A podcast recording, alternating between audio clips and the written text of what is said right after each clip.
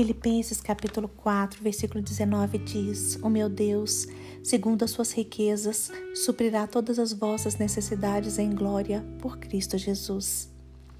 Irmãos, essas palavras fazem parte de um contexto onde o apóstolo Paulo disse aos irmãos filipenses que, por terem sido tão generosos com ele através das, dos donativos, o próprio Deus certamente iria suprir as necessidades deles. Irmãos, Deus é bom, Deus é muito bom.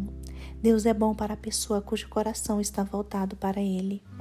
Assim, hoje, saiba que se você tem alguma necessidade e precisa que essa necessidade seja suprida, você precisa ser um instrumento para abençoar outras pessoas. Você precisa ajudar a suprir as necessidades da casa de Deus através dos dízimos e das ofertas, e precisa ajudar a suprir as necessidades dos irmãos por meio de contribuições e doações. Atos capítulo 20, versículo 35 diz: Tenho-vos mostrado em tudo que, trabalhando assim, é mister socorrer os necessitados e recordar as palavras do próprio Senhor Jesus. Mais bem-aventurado é dar do que receber. Lembre-se, lembre-se da palavra do Senhor. Lembre-se que é melhor dar do que receber, porque assim você receberá mais do que deu.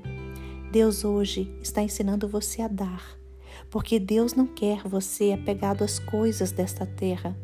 Deus quer que você seja desprendido das coisas materiais.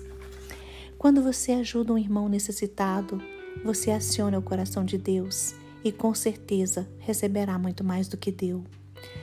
Mas você precisa dar ou doar com o coração feliz e agradecido.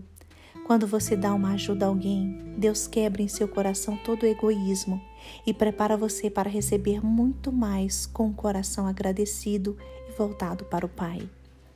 Não fomos feitos para vivermos sozinhos. Deus deixa claro que deseja que vivamos em união, que somos uma família, que somos a igreja do Senhor. Somos a família de Deus e a Bíblia nos ensina a fazer o melhor a todos e principalmente aos da família da fé. Somos a igreja do Senhor, a igreja e o corpo de Jesus Cristo, e por meio da igreja, o próprio Senhor Jesus Cristo se expressa.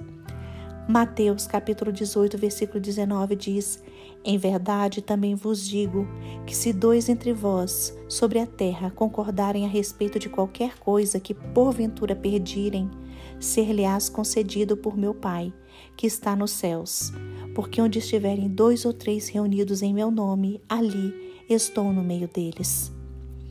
Hoje, busque viver uma vida de comunhão e unidade com os irmãos. Seja um verdadeiro discípulo de Deus. Ajude os necessitados, viva o Evangelho e pregue a palavra de Deus.